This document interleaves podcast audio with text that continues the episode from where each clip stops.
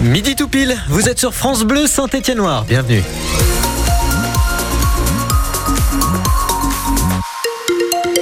Vos conditions de circulation sont fluides dans la Loire et la Haute-Loire. Au niveau de la météo, attention à la neige prévue pour euh, la nuit de samedi à dimanche. En revanche, pour cet après-midi, rien à signaler. Sinon, des nuages et des températures douces.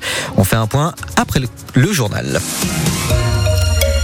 Anaïs Martin-Covy, plus de 1000 supporters stéphanois attendus dans la capitale. La SS se déplace sur la pelouse du Paris FC aujourd'hui. Après trois victoires de rang, la Saint-Etienne se trouve à la porte du podium. Mais pour euh, cette 27e journée de Ligue 2, Olivier Dalloglio va devoir se passer de certains cadres comme Briançon ou Cafaro. L'entraîneur des Verts sait qu'il aura besoin de tout son effectif pour tenir la fin de saison et notamment d'Irvine Cardona qui s'impose avec le maillot vert Julien Frénois.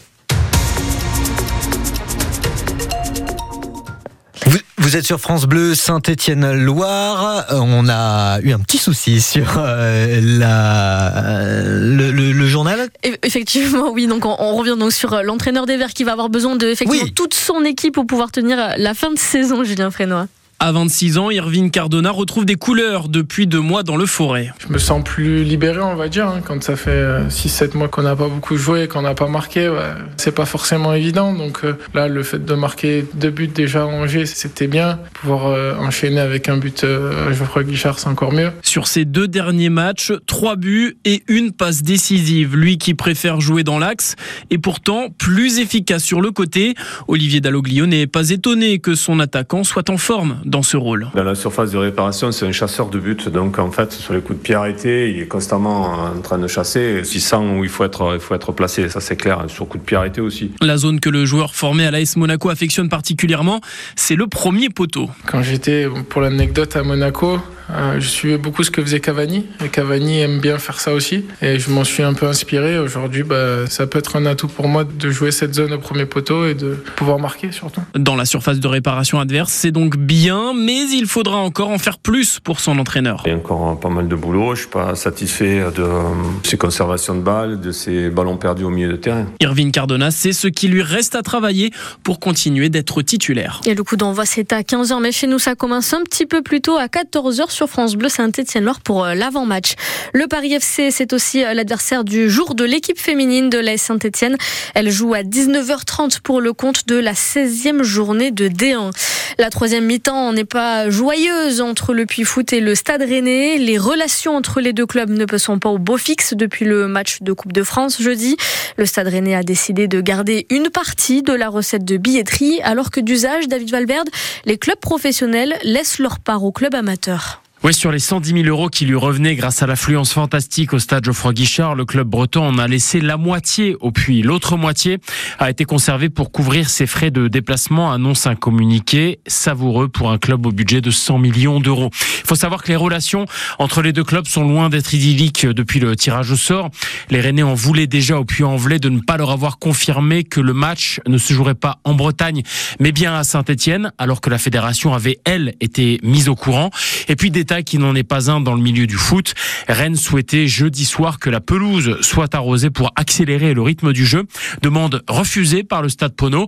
À cela s'ajoutent des tensions apparemment plus fortes que d'habitude selon des stadiers entre les deux bancs de touche. Selon les informations de France Bleu, ce sont des éléments qui n'ont fait sans doute que conforter les Bretons dans leur idée de ne pas céder l'intégralité de la recette. Leur décision avait été prise avant même le coup d'envoi. Une information que vous retrouvez sur notre site internet francebleu.fr. Midi 4 sur France Bleu Saint-Étienne-Loire, branle-bas de combat pour sauver une entreprise ligérienne. L'entreprise de canapés et de fauteuils du coteau Diva étant pas être placée en redressement judiciaire. Pour l'instant, les salariés attendent la décision du tribunal de commerce de Lyon qui sera rendue mardi. Une épreuve qui n'a rien de nouveau pour les 117 salariés du groupe. Depuis 2016, l'entreprise est passée par la liquidation judiciaire deux fois. Selon le groupe Agathe Legrand, les grandes entreprises de mobilier ne jouent pas le jeu. Conforama, But ou encore Accor Hôtel, aucune de ces entreprises ne propose de canapé Diva Salon dans ses rayons. Et c'est bien là le problème, selon Yannick Michaud, salarié et délégué CGT. Des grands groupes qui continuent à aller chercher leurs produits en Pologne alors que nous avons tout ce qu'il faut sur Diva Salon et avec des tarifs qui seraient compétitifs. L'entreprise costelloise a bien essayé de leur vanter la qualité et le prix de la dernière entreprise française mais en vain. Ce qui se passe, c'est que notre PDG n'arrête pas de envoyer que ce soit des mails ou des courriers à ces grands groupes, mais qui ne veulent même pas répondre. Donc on n'est même pas en mesure aujourd'hui de leur proposer nos produits. Un comportement que Yannick Michaud trouve injuste quand on sait que Conforama a bénéficié d'un prêt garanti par l'État pendant la crise Covid, prêt qui leur a évité la liquidation. Ça veut dire que c'est nos impôts qui les ont sauvés.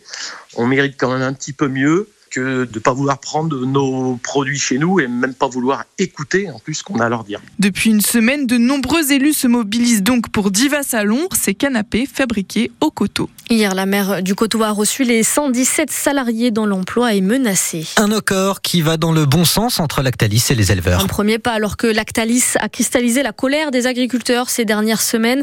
L'usine d'Andrézieux-Boutéon a été bloquée la semaine dernière et avec cet accord, la tonne de lait sera désormais achetée 425 euros par Lactalis contre 405 euros a un mois.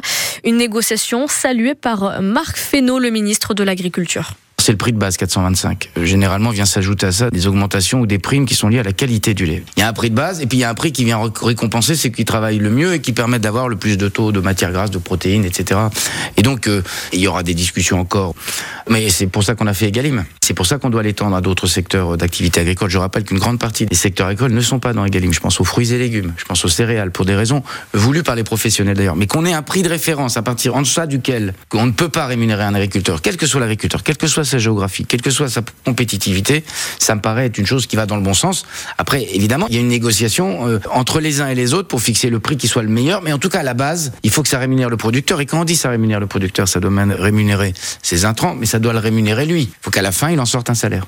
Un nouveau coup de pouce pour euh, quatre métiers du secteur de l'agriculture. Les agriculteurs salariés, éleveurs, maraîchers et horticulteurs sont maintenant considérés comme euh, des métiers en tension. Ça veut dire que les entreprises agricoles pourront recruter des travailleurs étrangers hors Union européenne. L'arrêt a été publié au journal officiel ce matin. Matinale spéciale Resto du Cœur sur France Bleu Saint-Étienne-Noir. La campagne des super, dans les supermarchés dure jusqu'à demain. Les bénévoles vous attendent notamment au Aldi Dunieux, au Champ Villard ou encore au Super U de Suril-Comtal.